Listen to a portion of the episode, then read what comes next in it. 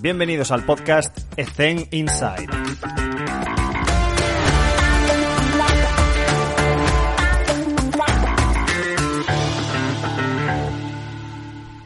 Muy buenas a todos. Hoy tenemos una entrevista con Víctor Lafuente. Víctor, licenciado en CAFID por la Universidad de Granada, diplomado en Educación Física por la Universidad de Sevilla y nos comenta dos formaciones que han tenido un gran impacto en su desempeño profesional, que son primero el máster de alto rendimiento en deportes colectivos, es el máster que se hace en INED de Barcelona en consonancia con el grupo Biomedic y el Fútbol Club Barcelona, muy recomendable.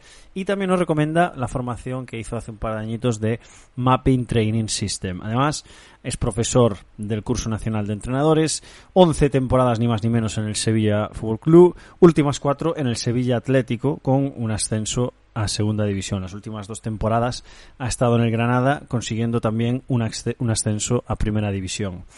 Una persona que nos ha abierto las puertas hacia su mundo, hacia su contexto, hacia su desempeño y espero que disfrutéis la entrevista. Os dejo con él.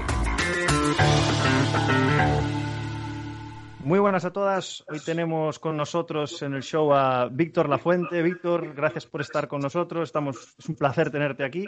Y cuéntanos, ¿cómo, cómo te encuentras? Hola, buenas tardes. ¿Qué tal? ¿Cómo estáis? Pues muy bien, aquí en casa con la familia, disfrutando, entre comillas, de la situación social tan mm. desgraciada en la que nos encontramos, pero bueno, aprovechando esta situación de dificultad y de adversidad como una oportunidad para, para, seguir creciendo y seguir mejorando en lo personal y en lo, y en lo, humano y en, lo profesional. Exacto. Em, la primera pregunta siempre la hago, siempre la hago igual, que es para conocer un poco los, el contexto de compañeros de profesión, que nos cuentes un poquito pues, cómo era tu día a día antes del confinamiento y, y, para saber cuál era tu, tu, realidad en el día a día. Bueno, bueno, nuestro día a día, lo primero que tengo que decir es que era un día a día eh, muy feliz en el sentido de que eh, eh, trabajamos con primero con un equipo de trabajo, un equipo técnico, aparte de profesionales rigurosos, pues con unos valores humanos eh, descomunales y, creo que eso es una de las claves, ¿no? De, para poder trabajar con, con, tranquilidad, con mesura, con soltura, tener confianza en unos en otros y después eso trasladarlo al, al, al, equipo, al grupo de jugadores. Es decir, hay igualmente un grupo de jugadores con una cultura de trabajo que también hemos cultivado y unos valores que también hemos cultivado desde el equipo técnico para que sea así, pero que evidentemente ellos tienen esa, esa, esa base de, de, educación y de valores para, para, que eso haya cuajado de esta forma. Entonces, nuestro día a día, la verdad que es muy, muy feliz porque trabajamos una ciudad deportiva con una estructura muy buena, con mucha calidad de trabajo y en ese sentido, como te decía, pues un día a día feliz. Más allá de todo eso, pues bueno, un complejo como todos los equipos profesionales. Eh, afortunadamente estábamos en, muy buena dinámica, veníamos de, dos meses jugando prácticamente dos partidos a la semana con, con la dinámica de la Copa del Rey. Eh, una situación novedosa para nosotros que no habíamos, al menos para mí, no había vivido esa situación de jugar, de jugar eh, cada tres días, cada cuatro días y una situación, como te decía, de la cual pues, hemos sacado muchas cosas positivas y, de la cual, pues, sin duda alguna, hemos crecido como profesionales. ¿Tuviste que hacer algún tipo de modificación en la planificación por un objetivo que en principio no esperabais? En el sentido de, hay mucha gente que, me dice, Alex, yo planifico cada dos días, porque tengo competición mañana y no sé lo que va a pasar con los jugadores durante el partido, entonces sí que tengo un big picture, pero voy más, match day más uno, match day más dos. Entonces, ¿esto cómo lo, cómo lo gestionas? Nosotros vamos a decir que un poco influenciado por la información eh, del, máster de Barcelona y de, la, ideología y de la tendencia de la propuesta de Paco Cirulo, pues vamos a decir que desde un punto de vista condicional, eh, nuestra semana de trabajo es totalmente eh, de, un microciclo estructurado. entonces, es verdad que nosotros particularmente no solemos ir más allá de una semana, no solemos más de una semana. Siendo consciente de que cada día, como es lógico, todo eso sufre de modificaciones y esa, esa pequeña planificación de la semana es totalmente flexible y abierta. Y duda cabe de que eso, pues como te decía, eh, está abierto a, y sujeto a modificaciones. Sí, nosotros intentamos, tenemos un lema que es ser especialista de 21 jugadores. Eh, entonces, eh, claro, intentamos darle a cada jugador lo que necesita. Eh, no todos pueden tener lo mismo. Hay jugadores que por alguna molestia o alguna cuestión de carga o alguna cuestión de otra índole, pues hay, hay sesiones en las cuales no completan o se le adapta el rol dentro de las tareas o situaciones de alguna forma para que mm, podamos conseguir que el estímulo sea el óptimo, el que queremos y el jugador creemos, entendemos que necesita. Y estarás conmigo en que existe, lo, dijiste tú mismo, hay una problemática en cuanto a nosotros queremos individualizar absolutamente todo, pero por el contexto, por la situación, por recursos humanos, por estructura, hay muchos compañeros de profesión que están solos y no son capaces de, individualizar. Seguro que con todo tu background te has encontrado con este problema. Me gustaría saber cómo lo has resuelto, cuál es tu realidad actual, qué consejos le darías a nivel estrategia práctica para, mira, puedes hacerlo así y sales del paso para individualizar, ¿sabes? A ver, la, pregunta es muy buena, pero compleja y larga de explicar. y larga de explicar. Yendo por parte, yendo por parte. Personas que, que por algún motivo estén solas, yo les animaría a que buscaran a alguien que les ayude. Creo que hoy día mm. hay una gran cantidad de, de, chavales, de, personas que están haciendo, son licenciados o están acabando y tienen ilusión y tienen ganas por, por, mm. trabajar y ir conociendo la, el oficio. Entonces, de alguna forma, tener a alguien que te pueda ayudar eh, de manera altruista, en el sentido de que va, va a repercutir sobre su formación, creo que sería una buena propuesta. Eso por un lado. Después, por otro lado, eh, les instaría que si en el club, si en el club en el que trabajan no tienen más compañeros que sean preparadores físicos, pero si tienen compañeros que sean fisios o médicos, pues de alguna forma eh, tirar de ellos y sumarlos a la causa para que sean ellos los que de alguna forma te puedan dar ese plus o ampliar ese, esa perspectiva o ese soporte de trabajo para de alguna forma poder hacer algún tipo de, test, aunque sea muy sencillo, y poder detectar alguna cosita que te pueda orientar para hacer algún tipo de trabajo preventivo.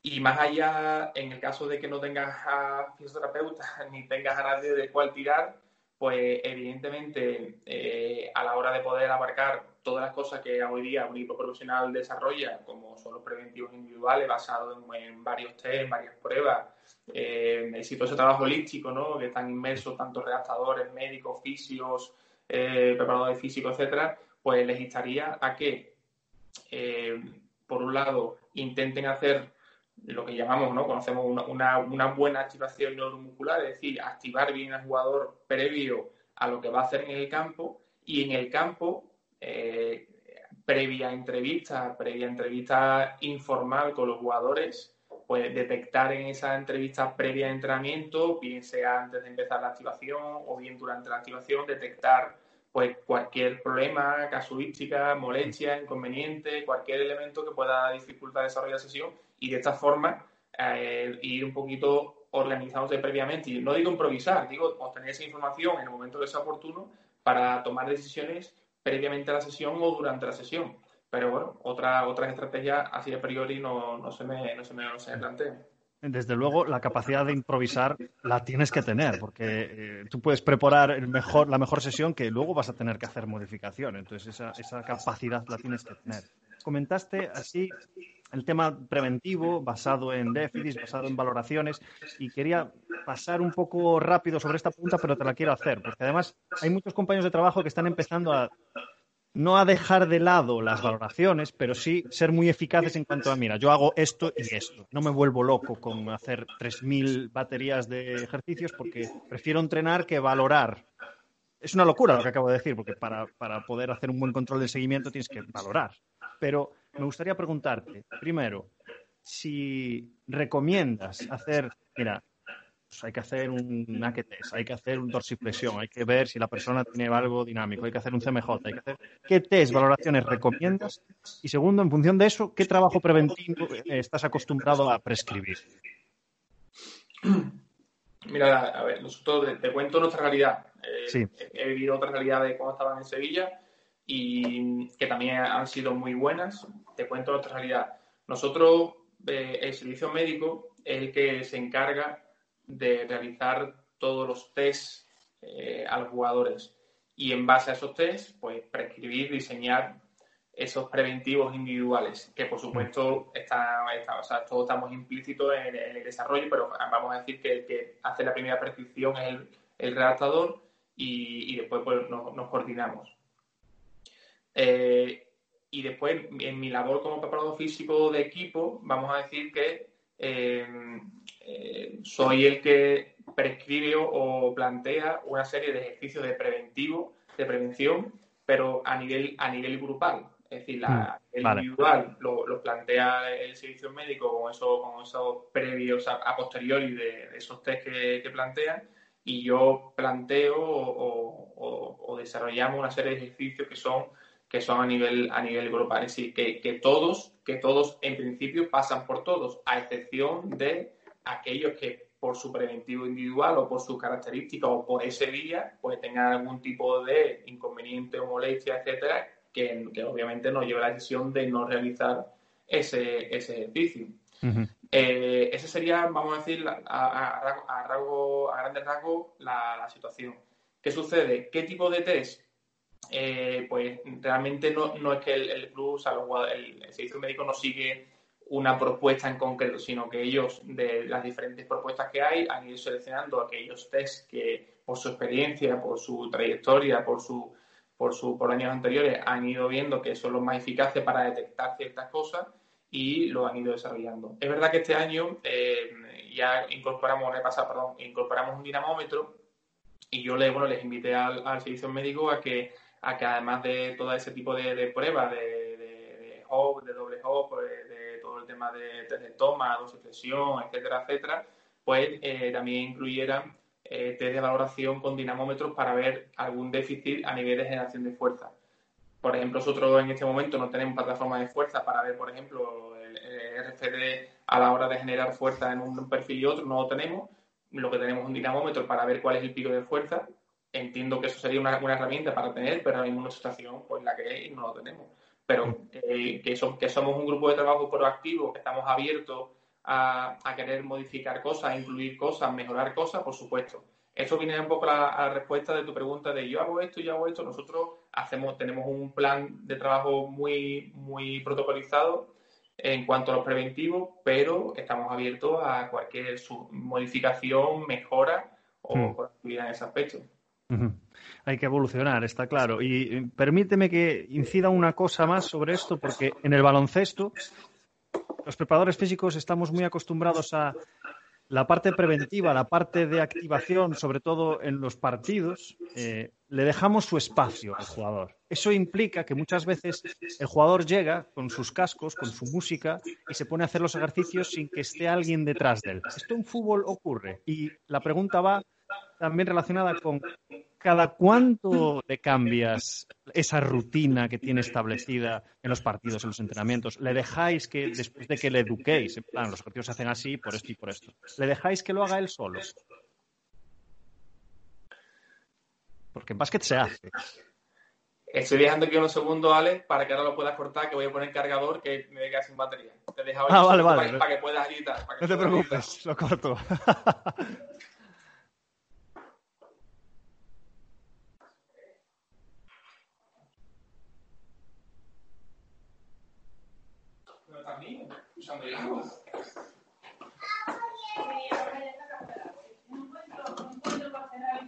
Oye.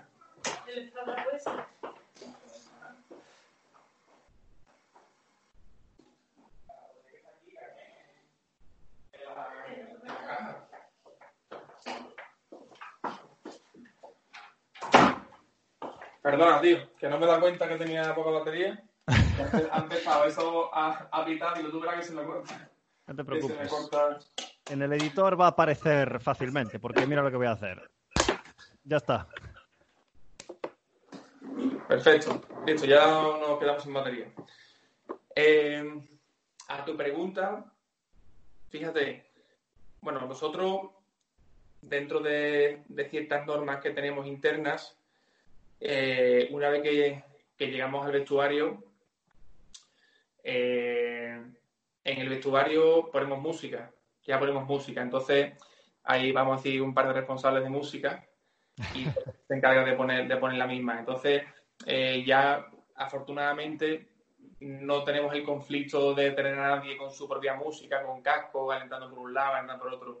Normalmente los vestuarios, los que tenemos posibilidad, porque son espaciosos, eh, preparamos una zona, igual que hay la zona de fisio con sus camilletas, preparamos, llevamos nuestro, nuestro protocolo y preparamos una zona de activación con, bueno, pues con las esterillas, con los FOAN, con las gomas, con los vibradores, etcétera.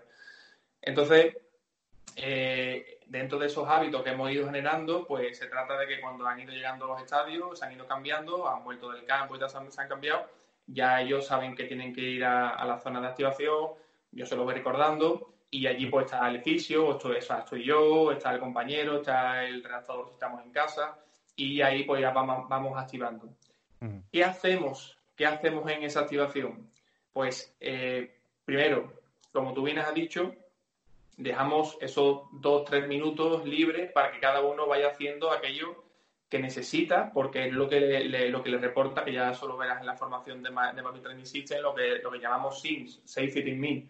Es decir, aquellas cosas que le aportan seguridad, que le aportan confianza.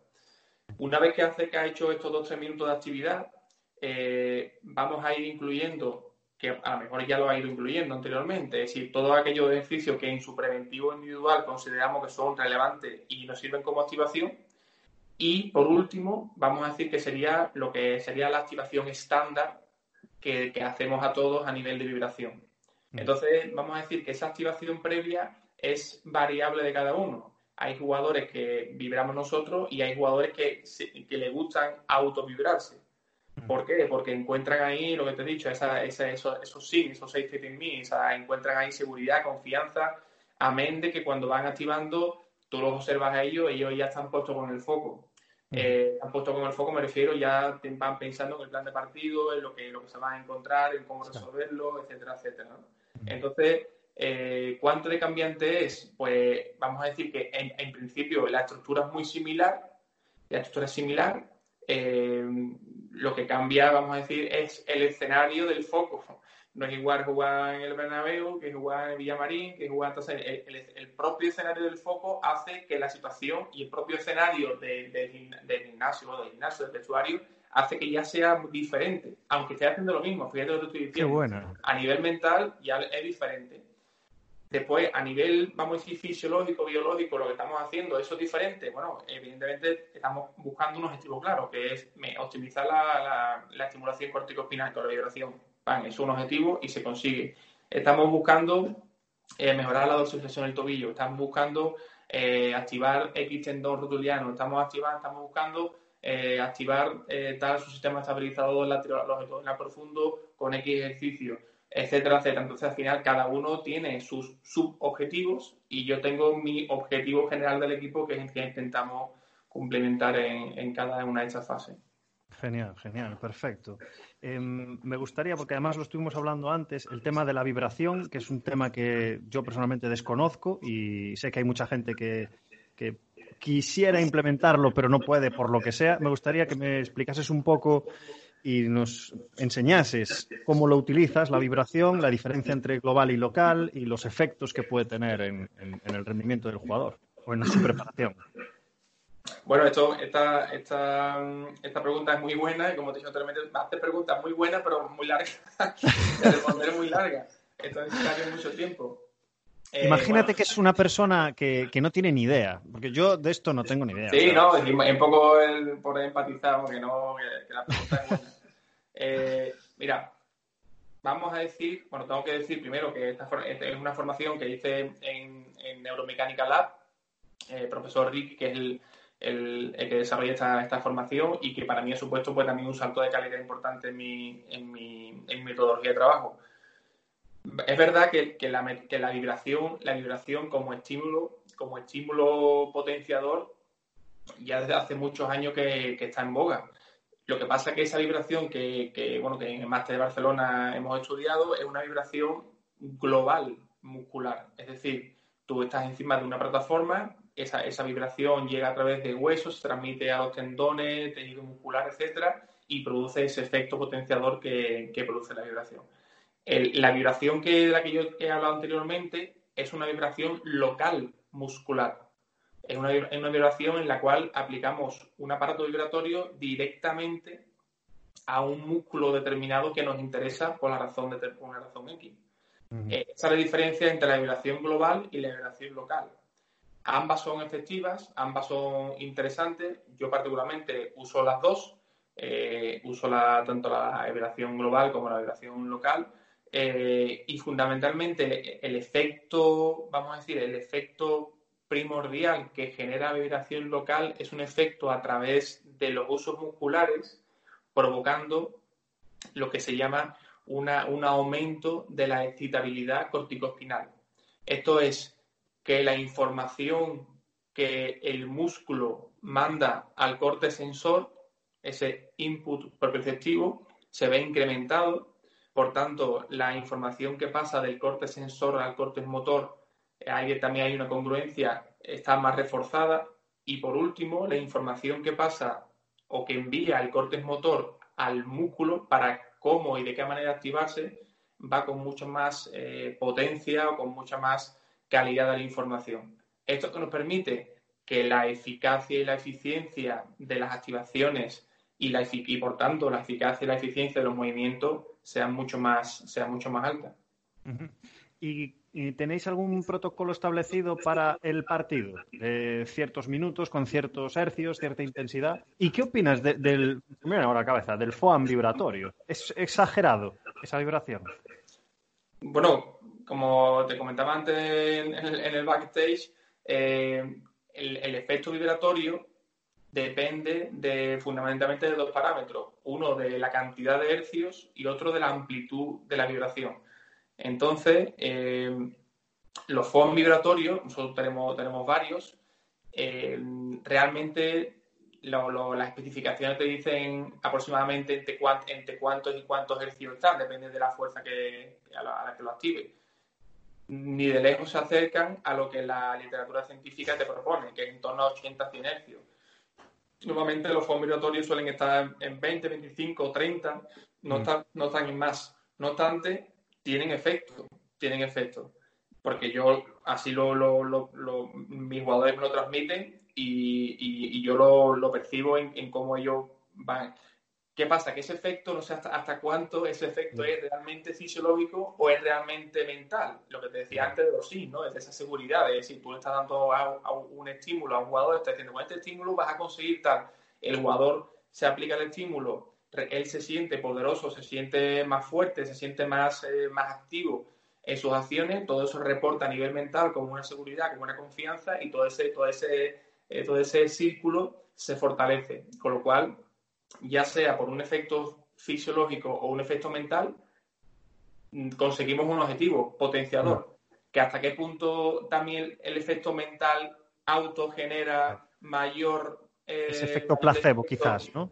Bueno, es un efecto placebo, pero que, pero que es real. Es decir, mm. tú me estás dando a mí una cosa que yo concibo o entiendo o lo, o lo, adapto como a una cosa que me va a reportar algo positivo y ese efecto positivo, como el cerebro a nivel, a nivel interno, como que está el cerebro repercutiendo a nivel hormonal, a nivel del marcador bioquímico para que eso lo refuerce. Entonces, claro, hasta qué punto le damos, le damos importancia a lo mental, ¿no? Que en aspecto nosotros le damos mucha, mucha importancia.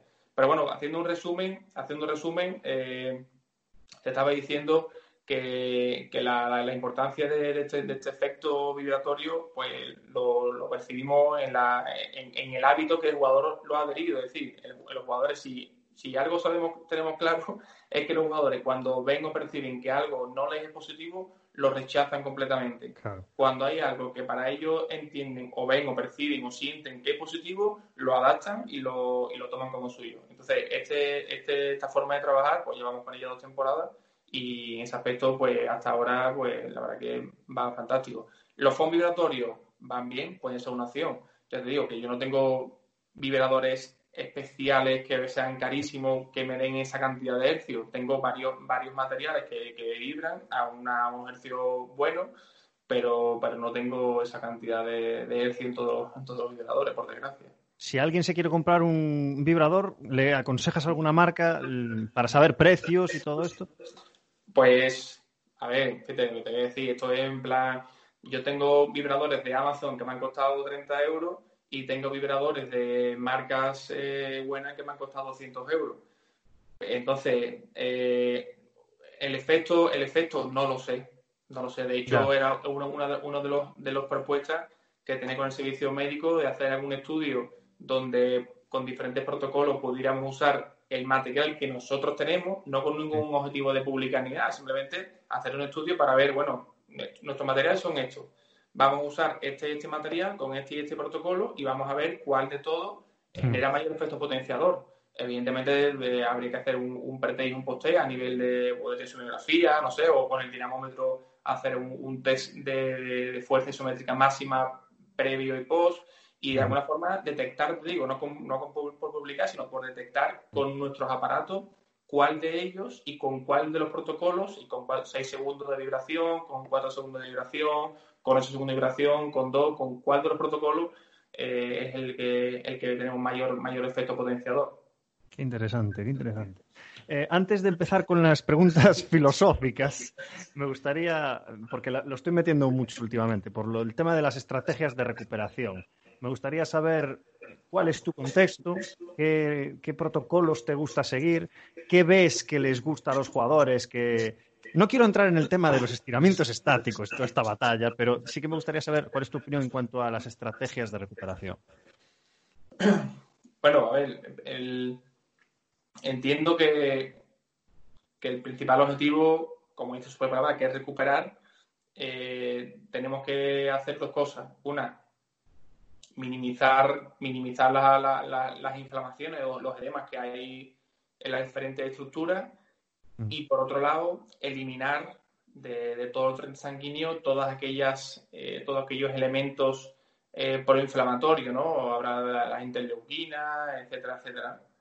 Entonces, eh, sabemos que, por ejemplo, para, limpiar ese círculo, círculo hemático de todos esos productos inflamatorios, eh, sabemos que lo, mejor es capilarizar, es decir, es hacer una actividad aeróbica de baja intensidad que provoque una gran movilidad de sangre y de alguna forma vaya limpiando ese, ese, esos productos proinflamatorios. Mm. Entonces, particularmente no me gusta hacer carrera continua porque la carrera continua eh, estás haciendo, aunque sea a baja intensidad, estás haciendo impactos a nivel mm. articular, por lo cual no es positivo, pues me gusta o hacer caminatas o hacer eh, bicicletas, e incluso a veces hacemos ambas.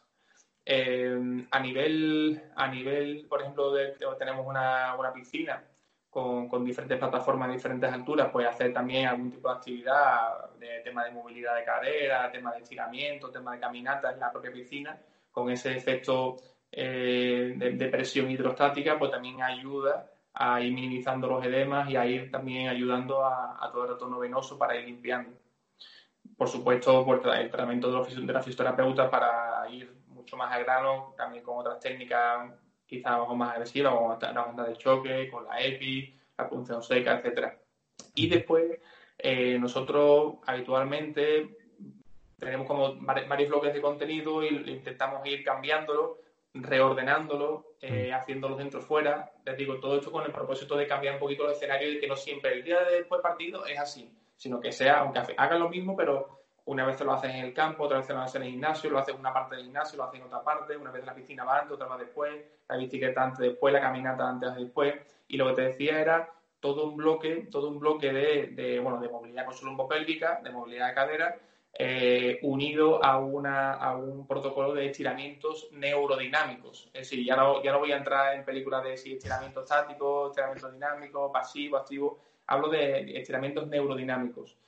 Con, estos estiramientos neurodinámicos, un poco la, la intención es a nivel neural, eh, pues todas las adherencias que se han podido generar producto de, bueno, bueno, edema, las microroturitas, toda esa reparación interna, de alguna forma ir em, dándole plasticidad e ir liberando un poquito esos, canales nerviosos eh, de forma que también pues, nos ayude un poquito a la recuperación. Entonces, estiramientos neurodinámicos, movilidad de cadera, también estiramiento estático en tensión pasiva, tema de aeróbico baja intensidad, bicicleta, caminata, tema de piscina. Entonces, tratamiento de fisioterapia, vibración. La vibración no solamente puedes usar como herramienta de efecto potenciador, sino también tiene un efecto analgésico transitorio. Entonces, cuando usamos tanto el vibrador que usamos para activar como la plataforma vibratoria, poniéndola en bajo hercio, en bajo hercio, eh, conseguimos eh, ese efecto analgésico transitorio. Hay gente que tiene un golpe, tú te das un golpe por, cualquier motivo, te vibras localmente eh, y cuando te, te, quitas la vibración no sientes nada, es como si se te hubiera dormido esa, esa zona del... Entonces te consigues un efecto analgésico transitorio, que eso después pues, pues volverá un poquito a suceder y te seguirá molestando en cierta medida. Pero de alguna forma, vibración a bajo hercio, como efecto analgésico, la caminata, es decir, aeróbico baja intensidad, neurodinámico, movilidad de cadera, piscina, serían a grandes rasgos los diferentes bloques de contenido que trabajamos en la recuperación. ¿Y en los viajes post partido utilizas la, vibración, por ejemplo, para que aprovechar el viaje, quizás? Pues mira, los viajes bandas compresivas. En los viajes post partido, actualmente, este año, como estamos viajando en charter casi siempre, viajamos en charter, lo bueno que tiene es que cuando acabas el partido eh, a no ser que juegues a las 9 de la noche y ya el aeropuerto de Granada esté cerrado, pues eh, volvemos a casa, con lo cual el día, el, el más day más uno, afortunadamente lo tenemos en la ciudad deportiva, que tenemos todos los recursos. Cuando en la temporada pasada que no viajábamos en charter o cuando usaba alguna circunstancia de, de, este, de este año, por ejemplo, este año pues ha pasado que hemos hecho noche, pero al día siguiente hemos cogido el avión temprano, hemos ido directamente a la ciudad deportiva y hemos hecho la recuperación en la ciudad deportiva. Es decir, que sí, ¿Hemos tenido eh, situaciones de hacer recuperación en los hoteles? Sí, la, temporada pasada, sin más lejos, recuerdo perfectamente en Madrid, eh, no sé contra qué equipo fue eh, o de dónde veníamos, hicimos noche en Madrid y al día siguiente por la mañana pues teníamos preparada un, salón y en ese salón pues hicimos una, hicimos una dinámica de recuperación con los materiales que teníamos y después con los, con los que no habían jugado, pues aprovechamos para hacer un trabajito de fuerza con autocarga y con el tema de fuerza de lucha entre, entre ellos. Eh, claro, ahí no teníamos piscina, ni teníamos, ni teníamos otras muchas cosas, pero bueno, para hacer algunos estiramientos, algunos neurodinámicos, eh, para hacer eh, alguna, vibración con, con, el material que teníamos a nivel local, claro, porque la, la plataforma vibratoria permite, tú pones la pierna encima y te vibra todas las piernas con el aparato vibratorio solamente puede ir vibrándote por el cuádriceps, un poquito los isquios, a nivel proximal, a nivel distal, tercio medio, gemelo, sólido, te vas vibrando diferentes partes. Pero de alguna forma intentar ser eh, riguroso con, con esas técnicas y con esa propuesta de recuperación. Genial. Eh, vamos con, con, las filosóficas. Eh, esta pregunta no, no, tenéis escapatoria, siempre la hago. Es sobre los errores. Ya, ya sabes a qué me refiero. Cuéntanos, comparte con nosotros algún error cometido con esa intención de, aprendizaje, de lección, de didáctica con la gente que no tiene tanta experiencia.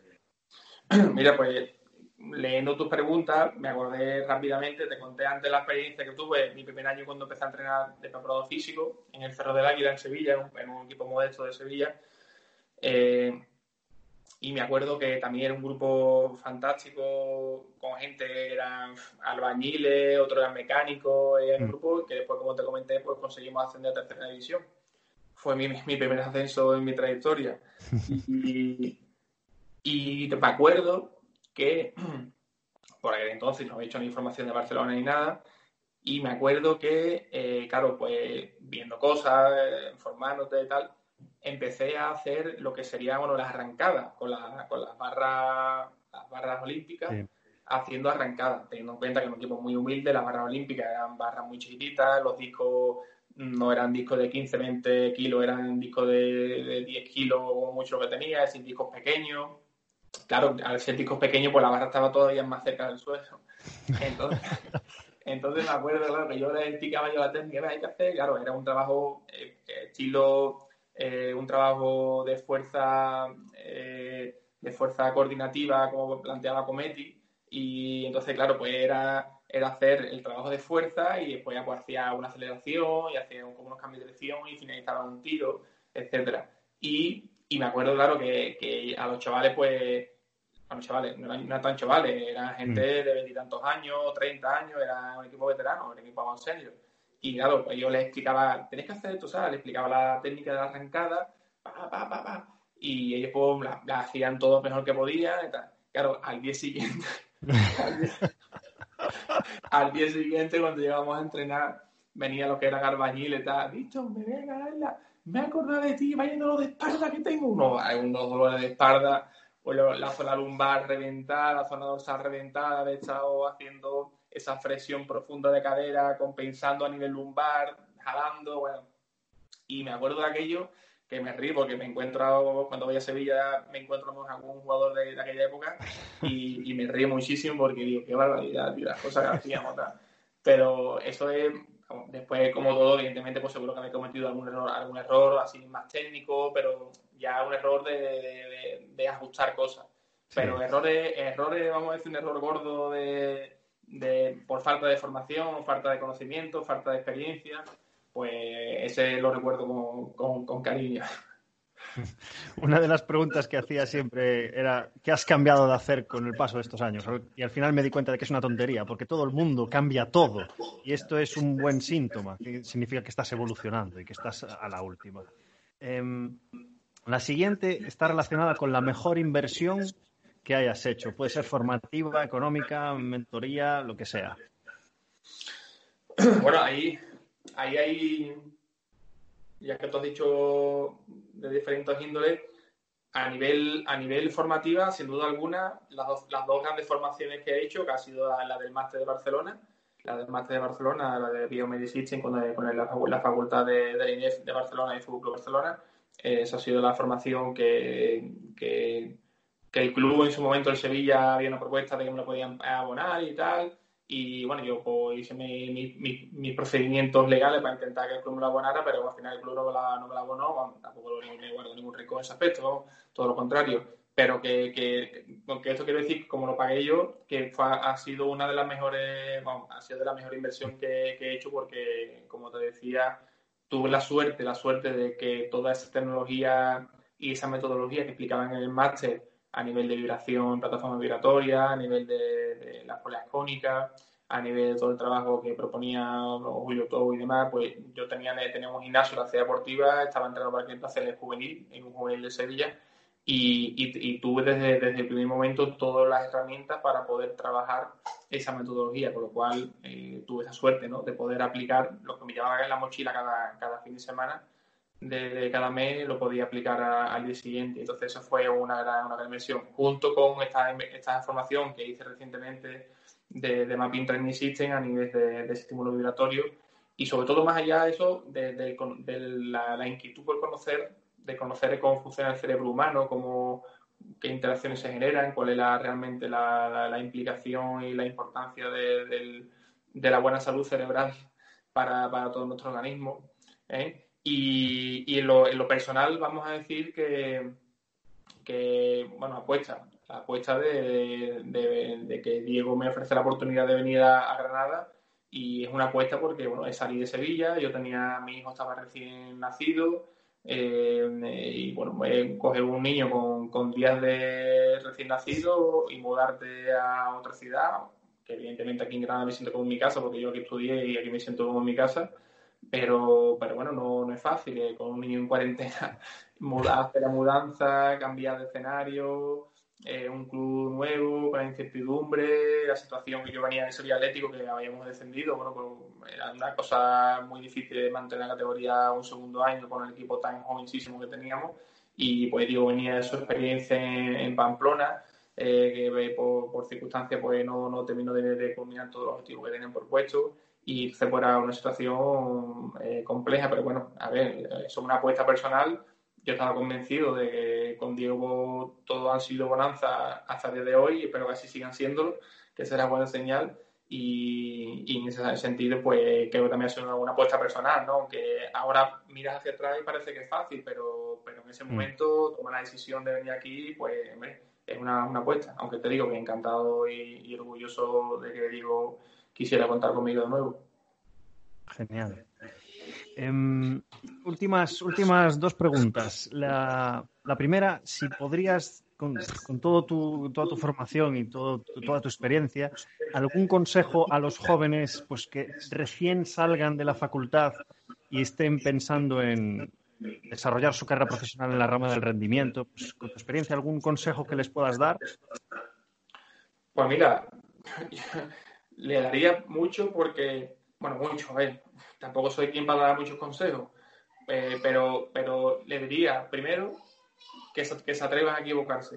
Eso es lo mm. primero, que se atrevan, que, que desarrollen su propia metodología. Es decir, que aunque yo sea eh, de, la, de, la, línea de Vadillo, o sea de la línea de, de Seirulo, o de la línea de Julio Tobo, o de la línea del que sea, que está bien que tengamos una, una tendencia o tengamos una, una, una, línea sobre la cual guiarnos, pero que después cada uno le dé su, su, su toque personal, le dé su propia impronta, eh, establezca su, su, propia metodología, su propia, sus propias ideas, sus propios principios. Esa sería una, una, una de ellas, la que, la que diría fundamentalmente. Y la segunda, pues eh, les instaría a que, a que no dejen de formarse, a que no dejen de formarse, que escuchen, que, que, lean, que afortunadamente hoy en día con redes sociales pues salen un montón de cosas en Twitter de gente que lee muchos artículos y hace como pequeño resumen. A mí yo, por ejemplo, lo uso muy a menudo, hay mucha gente, eh, compañeros, ¿no? La Ceña, otros otros compañeros que pues, bueno, leen muchas cosas y hacen resúmenes y entonces, bueno, pues, coño, pues hay que aprovecharlo. Yo no, a veces no tengo tiempo de leerme tres artículos en el día. Si hay un compañero que se los lee y no hace un resumen, pues mm. encantado. Entonces, hay que aprovechar, aprovechar eso, gente, gente contrastada, gente que, sabemos que, bueno, que hablan cosas con sentido y con coherencia y intentar, intentar aprovecharla, de duda cabe. Estoy muy de acuerdo con, con, las dos, primero porque hay muchísima información, pero si sabes quién es el profesional válido y, que es un buen referente en tu nicho, tienes que seguirle, porque la información está ahí. Y luego el tema de, beber de varias fuentes, ¿no? porque al final, cuanto, cuanta más conocimiento horizontal tengas más sepas de varias metodologías, tú puedes estar en Granada, pero el año que viene igual estás en otro equipo, con otro contexto, y la metodología que te sirve ahora mismo igual no te vale en ese contexto. China para, sin ir más lejos. Entonces, fantástico apunto. Eh, dos últimas preguntas. Si nos recomendarías, que lo has dicho, el tema de leer, que es muy importante, algún libro, alguna lectura. Y la última, que es, ¿qué le dirías a tu yo de 20 años?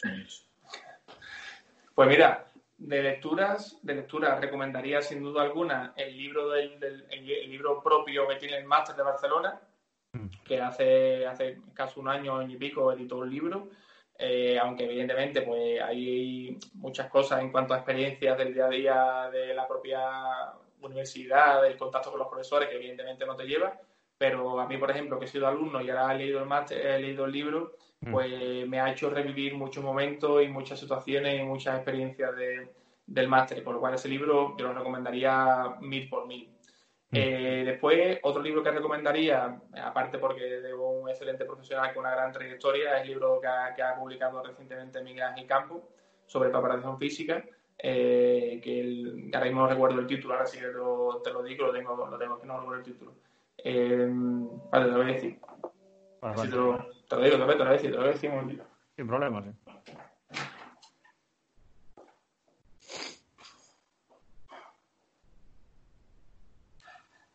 Esa especie. Bueno, que no sé si estás ahí, Víctor. Hasta lo. Es que no me acuerdo porque el, libro es Reflexiones sobre la teoría y práctica del entrenamiento para el fútbol actual. Es, ah, larga. Es no lo controlo a esto. Ah, me suena mucho la portada. Lo vi en Twitter, seguro, pero no lo controlo. es largo, es largo, es largo. es que no me acordaba el título porque el título Reflexiones sobre la teoría y práctica del entrenamiento para el fútbol actual. Eh, de, Miguel, Ángel, de Miguel Ángel Campo. Muy bien. Pues ¿Qué es Evidence Base a la práctica?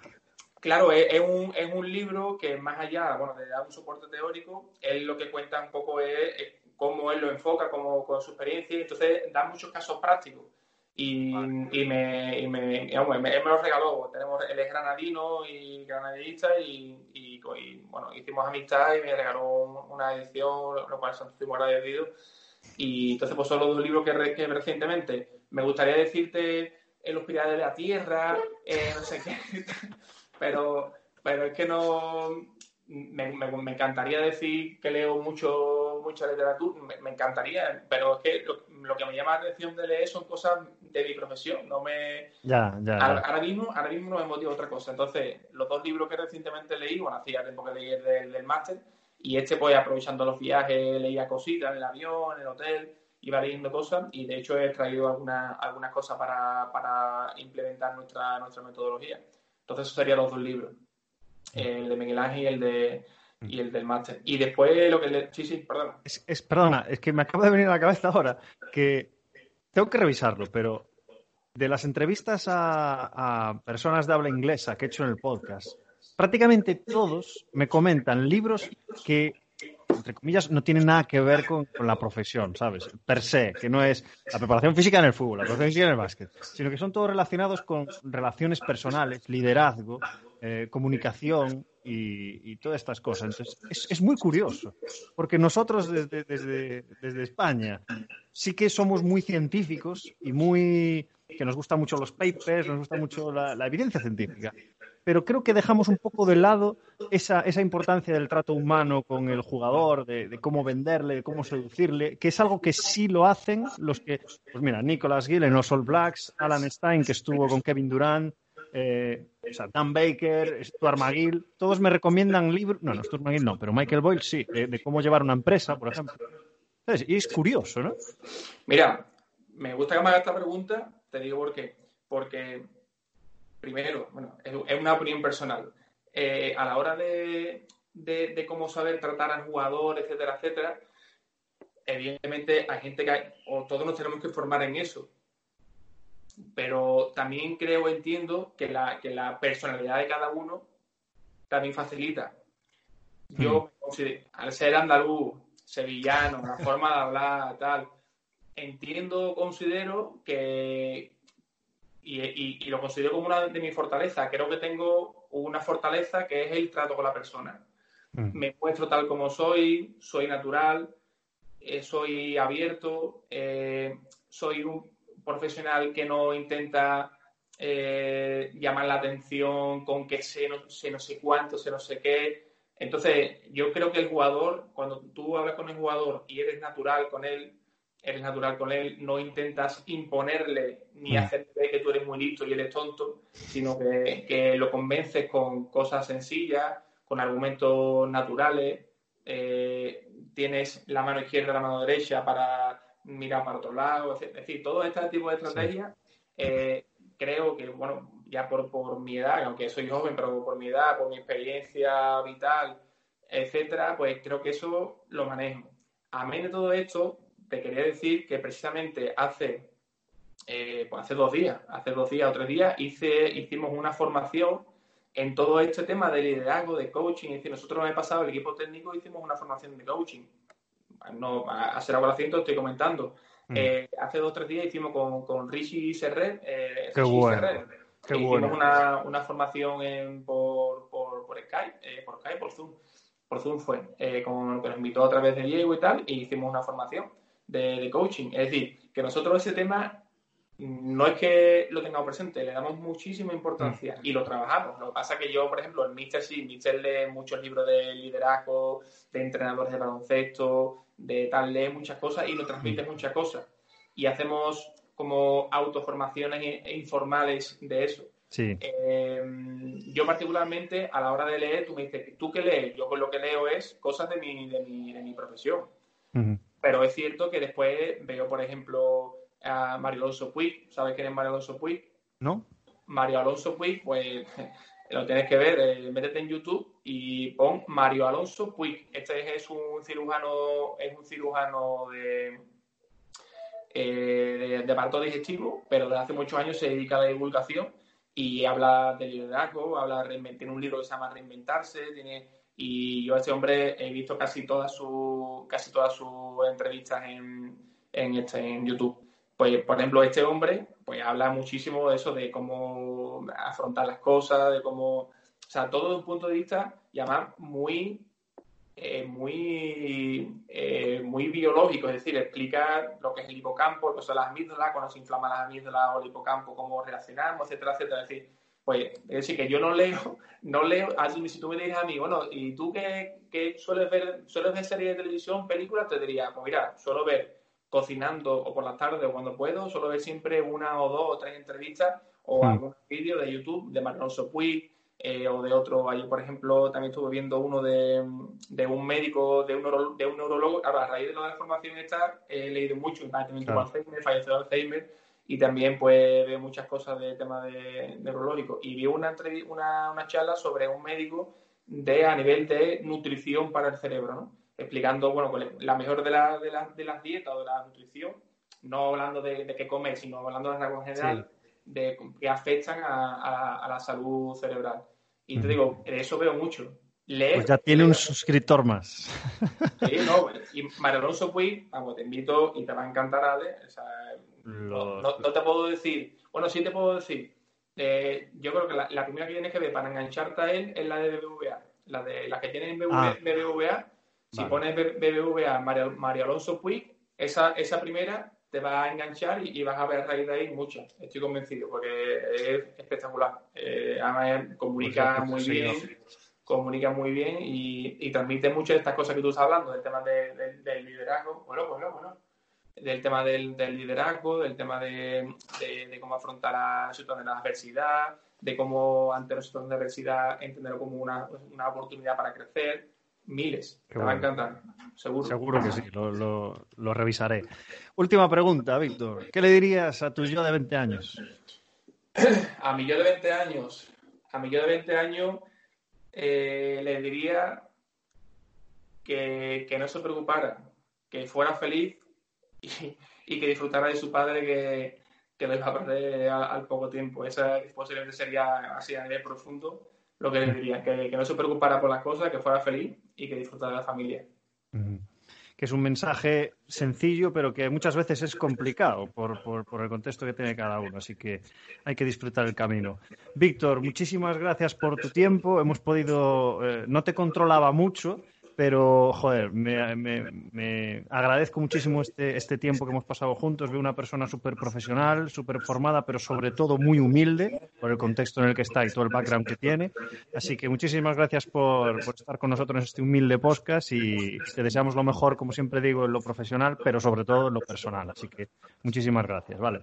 Muchas gracias, Ale, a ti.